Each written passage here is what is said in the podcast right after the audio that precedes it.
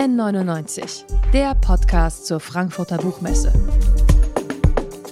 Von Detektor FM, dem offiziellen Podcastpartner der Frankfurter Buchmesse. Hier ist das Podcast Radio Detektor FM von Stand G59 aus Halle 4.0 der Frankfurter Buchmesse. Als offizieller Podcast-Partner führen wir auch dieses Jahr Gespräche mit spannenden Menschen auf der Messe. Ihr könnt sie live im Wortstream und natürlich auch als Podcast hören. Und neben mir sitzt jetzt die wohl bekannteste Klimaaktivistin Deutschlands, Luisa Neubauer. Das war der Einsatz, ja, danke schön. Hallo, danke schön. Luisa Neubauer ist eine der Hauptorganisatorinnen von Fridays for Future. Sie podcastet seit zwei Jahren auch selbst und sie schreibt Bücher. Gemeinsam mit ihrer Großmutter Dagmar Remzma hat sie nun bereits ihr drittes Buch veröffentlicht. Gegen die Ohnmacht heißt das. Und genau darüber wollen wir natürlich sprechen. Schön, dass du hier bist, Luisa. Schön hier zu sein. Du bist 26, deine Großmutter ist 89 Jahre alt, du bist in Friedenszeiten aufgewachsen, deine Oma hat den Zweiten Weltkrieg noch miterlebt. Das klingt erstmal nach sehr unterschiedlichen Lebenswelten. Ihr habt aber eine große Gemeinsamkeit, ihr kämpft beide unermüdlich gegen die Klimakrise. Was habt ihr voneinander über Aktivismus gelernt? Oh, ganz, ganz, ganz viel. Also meine Großmutter, wie gesagt, ist nicht nur in einer anderen Zeit, sondern fast schon in einer anderen Welt aufgewachsen. 1933 ist sie geboren, das ist eine Ansage. Und das heißt, sie hat auch ganz anderen, ganz anderen Weltenwandel miterlebt und hat auch erlebt, wie zu ihrer Lebzeit der größte Teil der Emissionen, der jemals ausgestoßen wurde, produziert wurden. Sie hat eine Zeit der größten Knappheit erlebt nach dem Krieg, als auch sie, wir haben in dem Buch auch Briefe von ihr gefunden oder aufgeschrieben, da war sie 13 und hat kleine Äpfelchen gezählt, die man irgendwie noch gefunden hatte nach dem Krieg. Und sie hat dann auch erlebt, sie war praktisch live dabei, wie aus dieser Knappheit heraus eine Überflussgesellschaft gewachsen ist, die ähm, irgendwann vor lauter Überfluss die Lebensgrundlagen, die sie schützen sollte, zerstört hat. Und das heißt, sie ist natürlich in ihrer Herangehensweise als Aktivistin schon immer viel mehr aufklärerisch gewesen, weil es war eine Zeit, in der aufgeklärt werden musste. Was sind erneuerbare Energien? Warum ist das ein Problem? Was sind Pestizide? Was sind globale Lieferketten? Warum sollten Frauen in Bangladesch die gleichen Rechte haben wie Frauen hier? All das waren Fragen, die sie umgetrieben hat und in der sie erstmal auf ein Riesenunverständnis gestoßen ist. Und das ist heute, habe ich das Gefühl, manchmal schon fast verloren gegangen, dass man es Menschen zutraut, manchmal einfach gar nicht genauso zu wissen, worum es geht und sich dann die Zeit nimmt, mal die Dinge aufzufächern und nicht so vielleicht so voreingenommen, so ähm, ja, so, so, so überbordend das Schlechteste von den Menschen annimmt. Deine Großmutter mischt sich in der Nachbarschaft ein, sie verteilt Flugblätter und sie schreibt immer wieder Leserbriefe. An einer Stelle im Buch schreibst du, dass es für dich manchmal auch was Unstrategisches hat, wie sie sich einsetzt. Warum? Naja, also meine Großmutter hat in ihren 90 Lebensjahren gefühlt jedes Thema bearbeitet, was man so bearbeiten kann. Und ähm, das heißt, und das auch auf verschiedensten Ebenen. Sie hat sozusagen in Initiativen und Bürgerbewegungen gearbeitet, äh, gewirkt. Sie hat Volksbegehren mitgemacht. Sie hat sich mit Ministerinnen gestritten. Also das hat schon alle Ebenen durchzogen. Aber das geht eben auch runter dann bis zur Nachbarin, die, ähm, und ja, ihr werdet schockiert sein, einen Laubbläser ähm, genutzt hat. Und wir alle wissen, Laubbläser sind ein Riesenproblem für die Umwelt. Und die zerstören die Kleinstlebewesen. Und ähm, man könnte ja auch einfach haken. Zitat meine Großmutter. Und ähm, das heißt, sie hat aus diesem sagen, in ihrem Aktivismus ist ein ganz großer Teil die direkte Intervention. Also das Gespräch am Gartenzaun oder das Gespräch an der Kasse, wo sie da steht und der Verkäuferin sagt, Moment, wieso kosten hier sechs Paar Socken 3,99? Welche Näherin soll davon Mindestlohn bekommen? Und die Socken halten doch auch gar nicht. Also Menschen können das jetzt kaufen, aber dann sind die ersten Paare doch morgen wieder kaputt. Was sagt das über unseren Ressourcenumgang um? Und da bin ich dann 13, stehe daneben und denke, wow, das ist peinlich. Hui. Und ich war genau diejenige, ich habe diese Socken gekauft und ich fand es völlig in Ordnung, die einmal zu tragen und dann waren sie halt hinüber. Das war auch die Welt, in die ich hineingewachsen bin, in der Welt des Endlosen, immer mehr, immer weiter, immer schneller. Und wenn du dich anstrengst, kannst du alles werden. Das wurde mir gesagt. Und das heißt, ich brauchte eine Weile, bis ich das irgendwie auch gut finden konnte und bejahen konnte und lieben konnte, wie sie da steht und sagt 3,99 für sechs Paar. Ich dachte für einen Socken. Ja. Wer von euch beiden hatte denn die Idee zu diesem Buch? Ähm, na, das war so ein Gemeinschaftsprozess, würde ich sagen. Also das Buch, du hattest ja schon angesprochen. Also wir lassen wirklich wenig Krisen aus in dem Buch. Wir nehmen alles mit. Äh, Zweiten Weltkrieg, Nachkriegszeit. Wir nehmen die Konzentrationslager, spielen da eine Rolle und dann unsere Väter. Also es ist wirklich, also dann die, der Klimakollaps. Also ähm, das ist ein richtiger, äh, ist ein richtiger Ride. Ähm, auf der Suche nach einer Verbindung, nach einer bedeutungsvollen Verbindung vielleicht zwischen dem 20. und dem 21. Jahrhundert. Und das heißt, wir haben schon beide gedacht, warum sollten wir uns gegenseitig mit unseren Jahrhunderten alleine lassen? Sie ist für mich da im 21. Jahrhundert und kämpft für mich und meine Generation für bessere Perspektiven.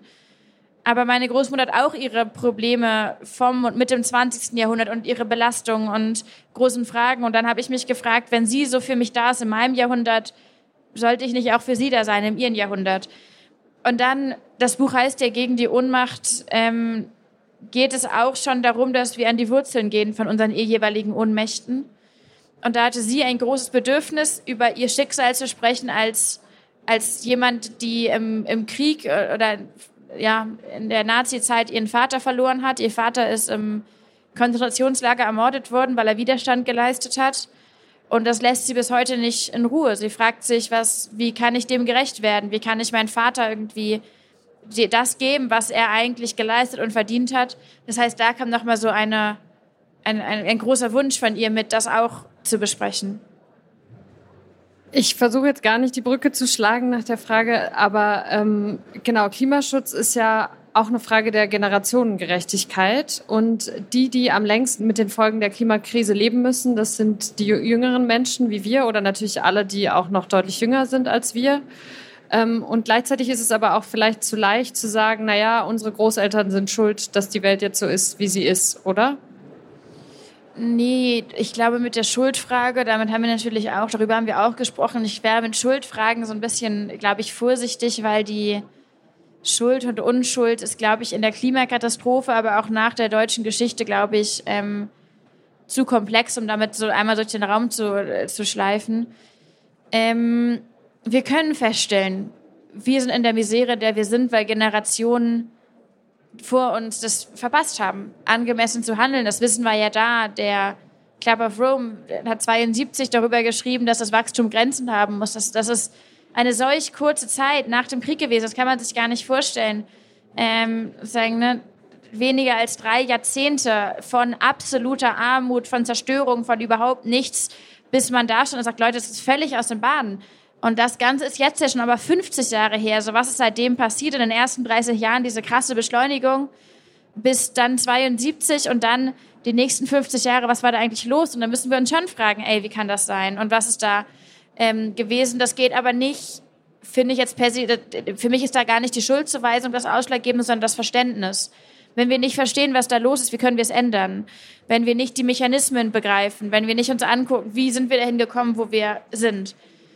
Und gleichzeitig, und das stimmt natürlich auch, geht es jetzt natürlich darum, dass wir begreifen müssen, wir sind alle gefragt. Und dass man den jungen Menschen so ein bisschen probiert, so lapidar mal die Klimakrise auf die Schultern zu leben. Ah, ihr habt ein neues Hobby gefunden, neues Projekt, ja, dann viel Erfolg damit. Und ne, meldet euch, äh, wenn ihr irgendwas habt. Das geht natürlich auch nicht. Wir müssen da anspruchsvoll sein, wir müssen unbequem sein, wir müssen alle Generationen da sozusagen auffordern und ansprechen und aufrufen, ihren Teil dazu beizutragen. Wenn man sich die Geschichte der Umwelt- und Klimabewegung so anschaut, dann gab es zumindest ein paar Momente, wo es hieß, äh, wenn wir jetzt nichts machen, dann war es das für immer. Zum Beispiel Waldsterben oder das Ozonloch werden da gerne angeführt. Und es gibt auch jetzt Leute, die sagen, ach, die Klimakatastrophe, die bekommen wir schon noch in den Griff. Äh, am Ende hat die Menschheit ja immer noch rechtzeitig reagiert. Wie gehst du mit solchen Argumenten um? Also das höre ich ehrlicherweise von niemandem mehr, weil ich glaube, das muss man niemandem mehr so richtig aufwendig erklären, dass das eine Phase ist, die die Menschheit noch nicht erlebt hat. Und dass sozusagen Menschheiten haben sich auch nicht immer gerettet. Zivilisationen sind kollabiert vor uns. Und zwar immer dann, wenn sozusagen ein großer klimatischer Umschwung kam. Das hat auch andere Gründe gehabt. Aber wenn wir uns angucken, das Ende vom Römischen Reich ist jetzt nicht zufällig auf das Ende einer heißen Periode getroffen Das waren immer klimatische Veränderungen, Ernteausfälle, Dürren, dann kamen politische Unruhen, dann kamen ähm, Hungersnöte, dann kamen Krankheiten und dann sind immer wieder jetzt nicht sagen Menschen, aber Gesellschaften kollabiert. Und die sind gescheitert, immer wieder an den, ähm, an den klimatischen Veränderungen. Und der große Unterschied war, in der Geschichte der Menschheit wusste man bisher einfach nicht, was eintritt. Ob es die Römer waren oder die Maya oder was auch immer, die wussten nicht, ähm, was da auf sie zukommt. Wir wissen das schon. Wir wissen, wo wir sind. Und man weiß auch, ähm, wenn man sich anguckt, in welche sozusagen sich so wichtige Kennzahlen, die unser Klima definieren, wie zum Beispiel die Menge an CO2 in der Atmosphäre, wenn man sich das anguckt, wie sich das entwickelt hat auf den letzten, in den letzten 10.000 Jahren, dann ist das sozusagen so eine relativ konstante Linie. Und dann macht es so einen kleinen Sprung und dann geht es so. Das ist nicht, da war noch niemand, niemand, kein Mensch, der jemals auf der Welt gelebt hat, das erlebt, was wir heute hier machen. Das gab es nicht. Und ich glaube, wir haben bisher überhaupt gar keine Sprache dafür gefunden, wie existenziell dieser Moment ist. Und es ist wichtig, auf der anderen Seite anzuerkennen, dass wir global schon Probleme gelöst haben. Dass wir ein Pariser Klimaabkommen haben. Es ist ein, ein Wunderwerk der Diplomatie. Man hat alle Staaten, fast alle Staaten auf der Welt haben sich geeinigt zu sagen, wir wollen Lebensgrundlagen erhalten. Wie toll ist das? Man würde denken, es ist irgendwie auch ein bisschen basic, aber nein, die haben sich geeinigt und die haben sich darauf festgelegt. Das ist fantastisch gewesen, dass es das gibt. Und schon heute würde man denken, oh, mit Bolsonaro und den Kollegen ähm, wäre das viel schwieriger geworden, so ein Abkommen nochmal zu haben. Deswegen müssen wir es auch verteidigen. Und das Ozonloch, das sogenannte, ist ja kein richtiges Ozonloch, aber der Sache wegen, das ist auch eigentlich ein wichtiges Beispiel dafür. Da hat man sich international beschlossen zu sagen, Leute, das geht so nicht. Der große Unterschied zum, zu dieser Ozonfrage ist natürlich, das ist ja auch mittlerweile gut besprochen, Damals ging es ja konkret um ein Treibhausgas, nämlich die sogenannten FCKW, die eben ähm, sozusagen die atmosphärische Konstellation sehr negativ verändert haben. Und damals konnte man im Endeffekt feststellen, es war ein Business Case. Man konnte FCKW ersetzen und zufälligerweise waren die Industrie, die diese Ersetzung machen konnten, in den USA und Kanada. Und das war natürlich spitze für die. Die haben gesagt, Leute, wir brauchen mal ganz dringend ein Montreal-Protokoll. Ist ja kein Zufall. Ähm, damit äh, sozusagen das ist wichtig, weil wir retten hier jetzt was, aber vor allem haben da Leute ganz doll Profit gemacht. Das ist heute anders, weil die profitreichsten, die lobbystärksten, die durchsetzungskräftigsten Industrien der Welt, das sind die fossilen Energien, das sind Kohle, Öl und Gas, ja, ciao Kakao, wie wir gerne sagen. Das wird halt nicht sozusagen, da wird, da wird es eine große Machtveränderung brauchen, ein Machtverlust wird eintreten für die Fossilen. Und das heißt, die wehren sich mit allen Kräften. Ähm, in dem Sinne, ja, Menschen haben schon ganz tolle Sachen gemacht. Unser Leben ist komplett durchtränkt mit tollen Errungenschaften von Menschen vor uns, mit einer Fünf-Tage-Woche und Gewerkschaften und Frauenwahlrechten und Gleichberechtigung. Das waren ja alles unwahrscheinliche Bewegungen, die immer wieder gezeigt haben, klar können wir das verändern, klar kriegen wir das denn auch gegen den Widerstand, auch gegen das Patriarchat, so. Ähm, aber das heißt auch, und das dürfen wir nicht vergessen, die Situation, in der wir sind, ist eine, die wir noch nie hatten. Die Kräfte, gegen die wir agieren, sind unermesslich. Und unglaublich erfolgreich ist auch diese Maschinerie, die immer wieder probiert, die Menschen so einzulullen und zu sagen, oh, ist doch nicht so schlimm und oh, wir kriegen das schon hin und irgendwann kommt irgendwann Elon Musk mit einer neuen Maschine und löst uns alle da irgendwie aus der Klimakrise raus.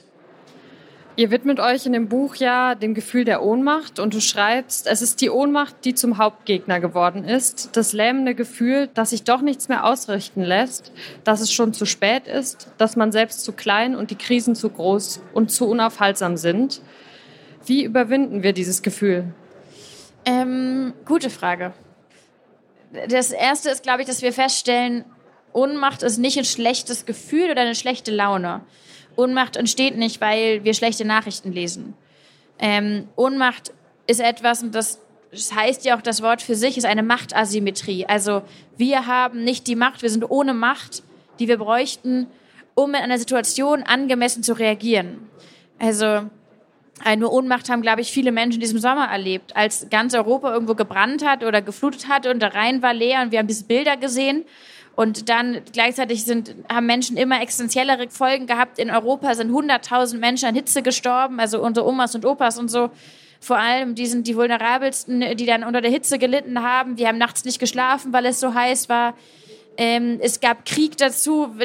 Auf absurder Weise dann war der Rhein leer wegen der Klimakrise und das war ein Problem, weil dann konnten die Kohlefrachter nicht mehr die Kohle von A nach B bringen. Also es hat sich auch alles auf so ganz abstruse Weise im Kreis gedreht. Und dann steht man daneben und denkt so, ja, was mache ich denn jetzt eigentlich? Und was kann ich tun? Und überhaupt? Und dann fragt man sich, geht überhaupt noch irgendwas besser? Kommen wir da noch mal wieder raus? Und das ist diese Ohnmacht, die dann kommt, die lähmt. Ähm, und es ist, glaube ich, in erster Instanz ganz, ganz wichtig zu verstehen, woher kommt diese Ohnmacht. Dass es eben um Macht geht am Ende. Und wir hätten diese Ohnmacht diesen Sommer auch nicht gehabt, hätten wir gesehen, dass man politisch vielleicht angemessen reagiert hätte hätte es dann Krisenstäbe gegeben, wie wir das aus Corona kennen, die gesagt haben, Klimakrisen, Klimakrisen, Sonderstabkommando, richtet sich ein, ähm, erneuerbaren Lichtgeschwindigkeitsprogramm, jetzt gehen wir los. Wir machen jetzt neue Bürgerinitiativen auf oder Bürgerräte und befragen wir die Leute, wir tun uns zusammen. Hätten wir so eine Art von Geschäftigkeit erlebt, auch dann wäre diese Ohnmacht nicht gekommen. Aber wir haben gesehen, dass diejenigen, die die Macht haben, ihre sie nicht nutzen, ihrer Verantwortung nicht gerecht werden, wie man das eigentlich gebraucht hätte. Wir haben immer noch kein Klimaschutz-Sofortprogramm. Im Verkehrssektor wurde Arbeitsverweigerung betrieben. Wir haben in, sozusagen messbar gesehen, wie in politischen Räumen überall das Klima irgendwie übergefallen ist. Und das Zweite ist dann, wenn wir wissen, okay, das ist eine Ohnmacht, das ist keine schlechte Laune, die wir haben, ist, dass man sich dann überlegt, okay, gegen Ohnmacht haben wir verschiedene Chancen und Möglichkeiten. Das eine ist, sich in so eine Gleichgültigkeit und Verdrängung reinzuwursteln und ähm, zu entscheiden, oh, dann ist mir alles egal.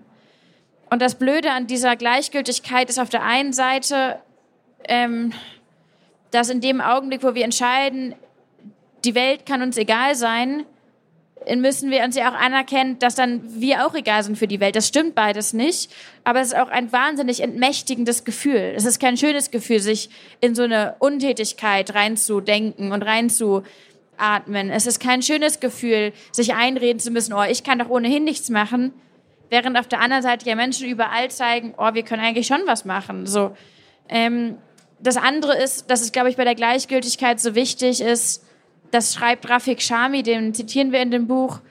In der Menschheitsgeschichte war keine Gruppe mächtiger als die Gleichgültigen. Sie haben die krassesten Sachen zugelassen.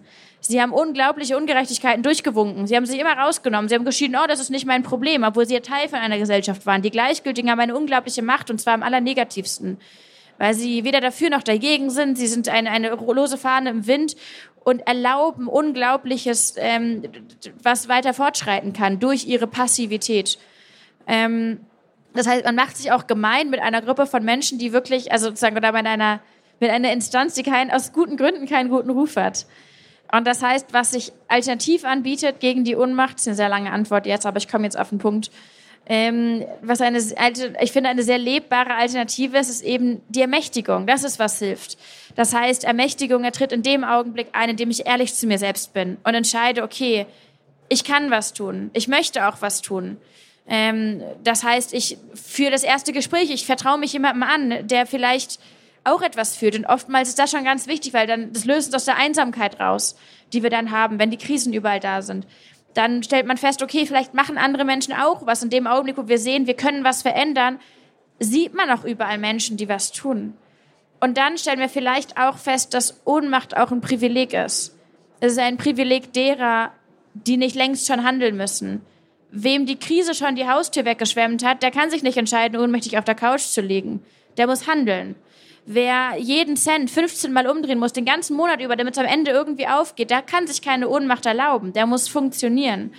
Und das heißt, sich zu entscheiden, in einer Situation ohnmächtig zu sein, ist auch ein, ja, ist auch eine, eine Entscheidung, die eigenen Privilegien nicht, nicht wahrzunehmen. Und ja, ich glaube, es lohnt sich, das dreimal zu hinterfragen.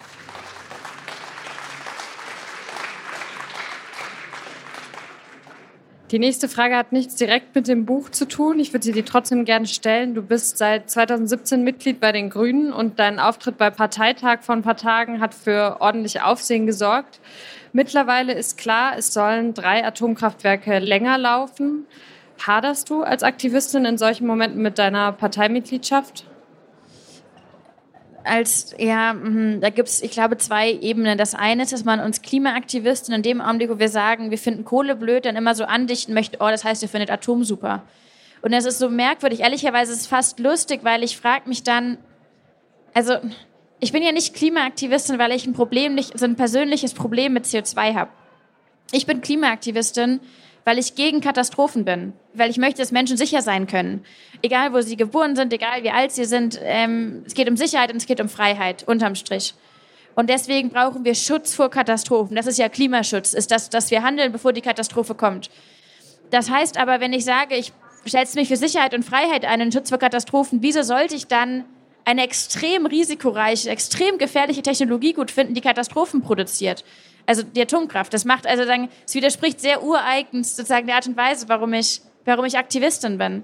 Und das heißt, wir haben ja glücklicherweise die Möglichkeit, sowohl aus der Kohle als auch aus der Atomkraft auszusteigen. Nicht Hals über Kopf, nicht von heute auf morgen, aber wir können das beides machen, äh, mittelfristig und auf Erneuerbaren setzen. Die friedlichsten, die demokratischen, die freiesten Energien, die wir nur irgendwie haben. Eine wunderbare Innovation.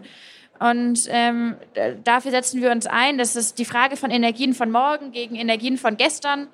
Jetzt ist sozusagen am Ende des Jahres ist jetzt so ein, so ein, so ein komischer Kampf zwischen FDP und Grünen ausgebrochen um die Atomkraft, bei dem ich ehrlicherweise das Gefühl hatte, ich fand es so ein Stück weit, glaube ich, verantwortungslos, wenn man bedenkt, wie viel Raum hat diese Atomdebatte eingenommen in den letzten Monaten und was kann die Atomkraft substanziell für die Energiesicherheit in Deutschland leisten. Das ist einfach ein ganz, ganz winzig kleiner Teil. Der ist da, das können wir sagen, ja, Amen, super, macht das für die jetzt paar Monate, fair enough.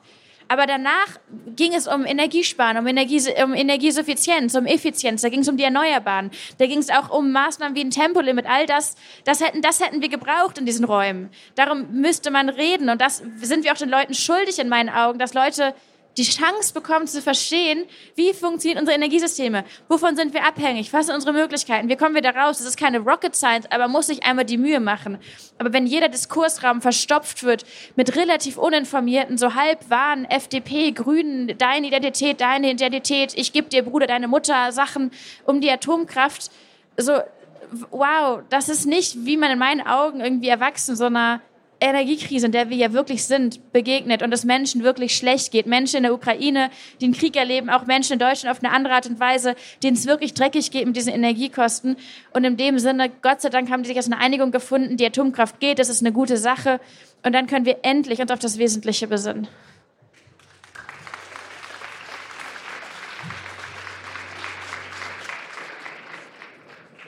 Dann vielleicht noch als letzte Frage, weil wir schon langsam zum Ende kommen müssen. Du schreibst, dass es oft kleine Momente sind, die zur Initialzündung für neue Kraft und neues Engagement werden und hast, wie ich finde, auch einen sehr schönen Begriff dafür, Wunderkerzenmomente.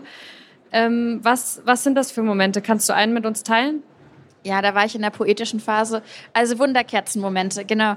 Ähm, wir werden ja ganz oft gefragt als Aktivistin, bringt das denn was, was ihr da macht? Und ich bin auch selbst auf Aktionen viel, bei denen sich dann Leute fragen, was machen wir hier eigentlich?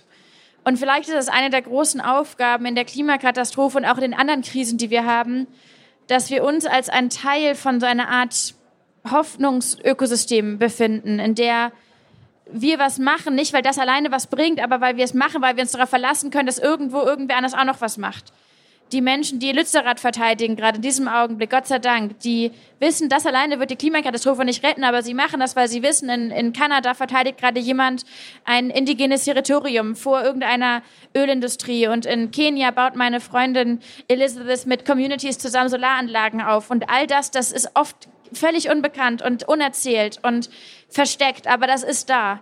Und was wir machen, ähm, indem wir uns einsetzen im Kleinen, ist, wir geben eine Art Vorschussvertrauen in die Welt.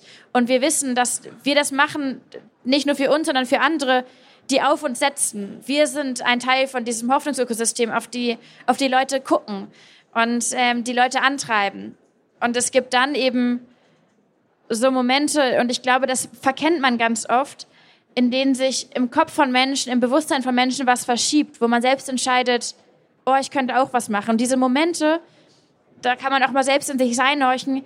Das waren dann nicht vielleicht die Momente, wo irgendwer irgendwo diese riesengroße Rede gehalten hat oder die eine Veranstaltung, über die alle geredet haben. Viel öfter waren das Momente, wo man auf der Straße in jemanden reingelaufen ist und dachte, ach krass, das interessiert dich auch. Ach Mensch, guck mal, das ist toll, dann treffen wir uns mal.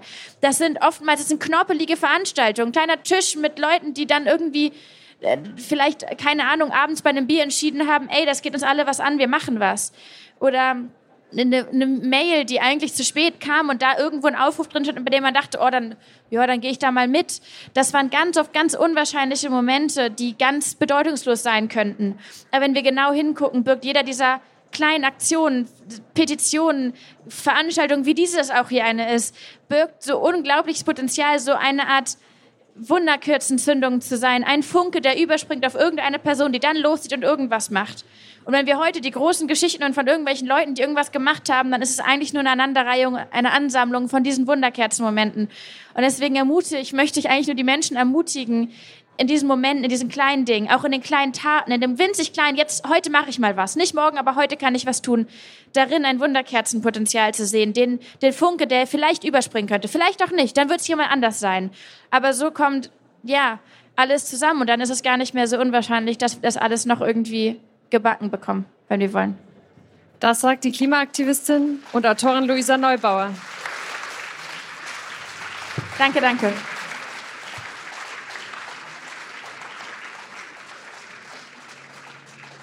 Gemeinsam mit ihrer Oma Dagmar Remzma hat sie das Buch Gegen die Ohnmacht, meine Großmutter, die Politik und ich geschrieben. Erschienen ist es im Tropenverlag. Es hat 240 Seiten und kostet 24 Euro. Vielen Dank für das Gespräch, Luisa. Gerne, gerne. Danke euch. Danke dir. N99, der Podcast zur Frankfurter Buchmesse. Von Detektor FM dem offiziellen Podcastpartner der Frankfurter Buchmesse.